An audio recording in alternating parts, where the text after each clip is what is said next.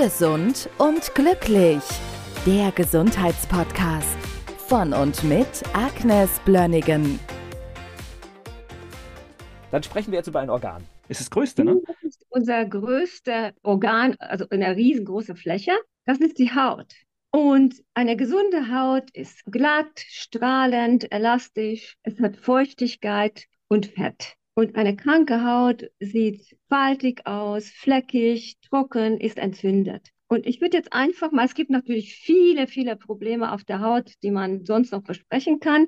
Ich würde sehr gerne diese Folge den entzündlichen Hauterkrankungen widmen. Neurodermitis, Psoriasis oder ähnlichen, also Ekzema im Prinzip. Wenn jemand Probleme mit der Haut hat und dann geht er zum Arzt, dann bekommt er dann Salben oder manchmal Tabletten, um diese Symptome zu unterdrücken, zu lindern. Das funktioniert auch eine Weile. Jetzt kommt das große Aber. Meistens ist das so, dass wenn diese Maßnahmen unterbunden werden, kommt alles wieder zurück. Und warum ist das so? Weil die Haut keine Tapete ist. Man kann die Haut nicht alleine behandeln und erwarten, dass das darunter liegende System, wo eigentlich die Störungen liegen, geheilt werden dadurch. Es ist manchmal auch ganz in Ordnung, wenn die Haut sehr gereizt ist, maximal entzündet ist und juckt bis zum geht nicht mehr, lindernde Maßnahmen zu haben, auch mal ein bisschen Cortison drauf zu machen. Es ist keine Katastrophe. Aber wenn man das Ganze nicht auf links dreht, regelrecht, da wird keine Heilung erfolgen. Das ist mitunter auch der Grund, warum die Schulmedizin keine Neurodermitis oder Ekzeme heilen kann, weil sie sich ausschließlich mit der Haut beschäftigen. Es ist aber verlockend, ne? Das heißt, jemand kommt in die Praxis und ich meine, man möchte ja eine Stelle, insbesondere wenn man sie sieht, auch schnell loswerden. Also ich glaube, da hat auch jeder Verständnis dafür und es ist verlockend, dann den einfachen Weg zu gehen. Ja klar, das kann man auch machen und es geht meistens nach hinten los, weil es wird eine Endlosschleife in den meisten Fällen. Man cremt, hört auf und das Ding ist wieder da. Und die Haut wird immer dünner, immer anfälliger, schuppiger, reißt tut weh, es nervt einfach. Und Heilung kann nach meiner Erfahrung, wahrscheinlich auch durch nach vielen Erfahrungen von vielen äh, Therapeuten, die ähnlich arbeiten, kannst du nur heilen, wenn du das ganze System umkrempelst und den auf den Grund gehst.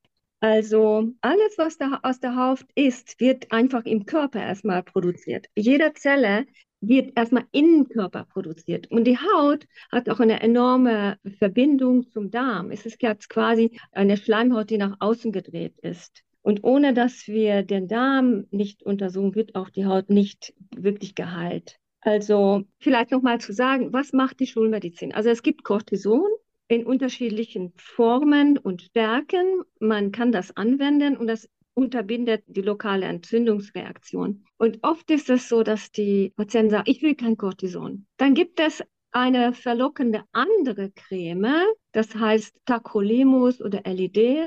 Und die Substanz, die Wirksubstanz kommt aus der Transplantationsmedizin. Das ist eine Substanz, die Abstoßung von transplantierten Organen unterbinden kann, weil es so stark immunsuppressiv ist. Das hört sich auch nicht sehr gut an. Also eigentlich ist das auch nur eine unterdrückende Maßnahme und auch nicht gerade ungefährlich. Es kann in seltenen Fällen sogar dazu führen, dass die Haut abstirbt. Also ich würde beides nur kurzfristig empfehlen, wenn überhaupt, um wirklich eine Linderung zu erwirken, damit man überhaupt die Therapie durchhalten kann. Aber ehrlich gesagt, Heilung ist woanders und nicht auf der Haut. Also ich mache immer eine Anamnese und in der Anamnese kommt häufig zum Vorschein, dass die Kinder zum Beispiel einen Kaiserschnitt hatten. Ich glaube, das hatten wir schon mal zu, in deinem Podcast, oder? Hatten wir das nicht, Volker? Du darfst es immer wiederholen. Also normalerweise ist das so, dass wir unser Immunsystem bilden wir im Darm. Das sind zwei, zweieinhalb Kilo Biomasse an guten Bakterien und die, die Initialzündung dazu fehlt bei Kaiserschnittkindern, weil der vaginale Durchtritt nicht erfolgt ist. Und das es macht sehr, sehr häufig eine immunologische Schwäche, dass atopische Erkrankungen, Allergien, Unverträglichkeiten, Autoimmunerkrankungen Tür und Tür geöffnet wird. Und es ist immer viel besser, wenn das Baby auf den natürlichen Wege auf die Welt kommt. Eine spontane vaginale Geburt initiiert das Immunsystem. Also wenn das der Fall ist, dann weiß ich, da müssen wir definitiv den Darm umkrempeln. Aber auch sonst ist der, ist der Darm, äh, spielt da eine riesengroße Rolle. Also jeder Patient bekommt bei uns eine Stuhlprobe verordnet. Wir gucken nach den physiologischen Bakterienflora, nach krankmachende Bakterien. Wir gucken das immunologische Situation im Darm an. Es ist sehr häufig eine Leaky Gut da, das heißt eine Barrierestörung an der Darmschleimhaut. Das heißt, der Darm wirklich ist regelrecht löcherig und alle Autoimmunerkrankungen werden dadurch nur noch gefördert. Das müssen wir unbedingt Einhalt gebieten und das ist gar nicht so kompliziert. Selbst bei kleinen Kindern können wir das machen. Zum Einsatz kommen dann Darmbakterien. Damit vertreiben wir mitunter auch die fehlbesiedelte Flora. Häufig haben wir Fäulniskeime im Darm. Der pH-Wert ist stark verschoben ins Alkalische. Das ist sehr, sehr schlecht, weil die Lactobacillen, die immunologisch wirksame Bakterien zum Beispiel, sich nicht vermehren können. Also wir müssen das ganze Flora auch umkrempeln, die Barrierestörung unbedingt beheben, dann die Ernährung umstellen. Also es ist sehr, sehr häufig, dass das betrifft meistens Kinder oder Jugendliche, dass sie sehr viele Kuhmilchprodukte zu sich nehmen. Man kann fast generell sagen, Kuhmilch und Weizen und Zucker, Fertignahrung und Säfte aus der Nahrung verbannen am liebsten ist es mir, wenn wir eine ganz individuelle Untersuchung machen können über die Verträglichkeit und das System dann entsprechend entlasten können. Erstmal, man muss eine gewisse Nahrungskarenz haben, damit diese gereizte Darmschleimhaut und Haut sich beruhigen kann. Später kann man vielleicht Nahrungsmittel wieder hinzufügen es werden aber bestimmt einige übrig bleiben, wo ich sage, das ist sehr, sehr nachteilig. Also Kuhmilch, Weizen, Zucker, das, das ist immer ein Problemfall und das bleibt auch so. Wir untersuchen oft mit der Bioresonanztherapie oder mit ERV, mit Elektroakupunktur nach voll. Oder bei größeren Kindern können wir auch ein IgE-Profil machen, dass wir sehen, ob da Antikörper gebildet werden gegenüber speziellen Nahrungsmitteln.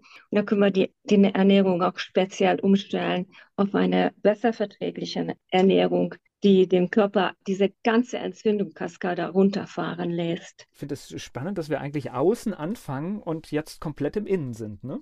Absolut. Wobei der Darm ist ja. Ich weiß, ich weiß, aber natürlich gefühlt für uns ist es innen. Ja, ja natürlich. Und sehr wichtig ist, antientzündliche Maßnahmen zu ergreifen. Also Vitamin D ist immer im Mangel, wenn wir es nicht geben. Vitamin D ist auch antientzündlich. Was man vielleicht auch noch bedenken muss, dass Stress eine große Rolle spielt. Stress macht auch eine Entzündung im Darm und wirkt nachteilig, verschlimmert jede Hautproblematik. Das ist auch noch ein Thema. Je nach Alter des Patienten können wir dann auch in der, in der Hinsicht auch noch labortechnisch tätig werden und entsprechende Maßnahmen ergreifen. Und der Patient braucht ein bisschen Geduld, weil wenn wir gründlich arbeiten, dann braucht das System auch eine ganze Weile, bis sich das beruhigt. Und es gibt so eine Regel in der Homöopathie. Eine Heilung dauert ungefähr so lange in Monaten, wie lange die Störung an sich schon bestanden hat in Jahren. Das heißt, wenn ein 25-jähriger Patient zu mir kommt und ich stelle fest, es war ein Kaiserschnittgeburt und das Kind hatte immer wieder Antibiotika in seinem Leben bekommen, dann kann ich davon ausgehen, dass die, die Hautproblematik hat die Ursache, die war schon lange bevor die Haut vielleicht zum Vorschein kam als Problem. Die Störung bestand schon seit Geburt. Das heißt, wir brauchen wirklich Zeit. Es heißt natürlich nicht, dass erst nach 25 Monaten eine Besserung erfolgt. Das ist nicht so. Also wenn wir am Darm arbeiten, haben wir eigentlich in wenigen Wochen eine merkliche Veränderung der Situation zum Positiven. Der Stuhlgang wird auch besser. Die Patienten erzählen das dann auch sehr schnell. Und wir können sehr viel machen, damit diese Situation sich beschleunigt, wenn der Patient auch mitspielt, was die Ernährung betrifft. Und über die Zeit erfolgt tatsächlich eine große Beruhigung von dieser eigenen Autoimmunsituation. Es ist auch sehr wichtig, das zu machen, weil es gibt ja diese neurodermitische Situation und Psoriasis kann auch dazu führen, dass die Patienten eine Arthritis dann, eine Psoriasis-Arthritis bekommen. Die haben irgendwann Gelenkschmerzen. Und wir können das alles im Prinzip sehr, sehr gut überwinden und entlasten und Heilung bewirken, wenn wir das System ganzheitlich betrachten und heilen und therapieren. Gesund und glücklich. Der Gesundheitspodcast von und mit Agnes Blönnigan. Die im Podcast dargestellten Inhalte dienen ausschließlich der allgemeinen Information. Sie stellen keine Empfehlung oder Bewerbung der beschriebenen oder erwähnten diagnostischen Methoden oder Behandlungen dar und ersetzen keinesfalls die Beratung durch Therapeuten. Bitte wenden Sie sich bei gesundheitlichen Fragen oder Beschwerden immer an die Therapeutin oder den Therapeuten Ihres Vertrauens.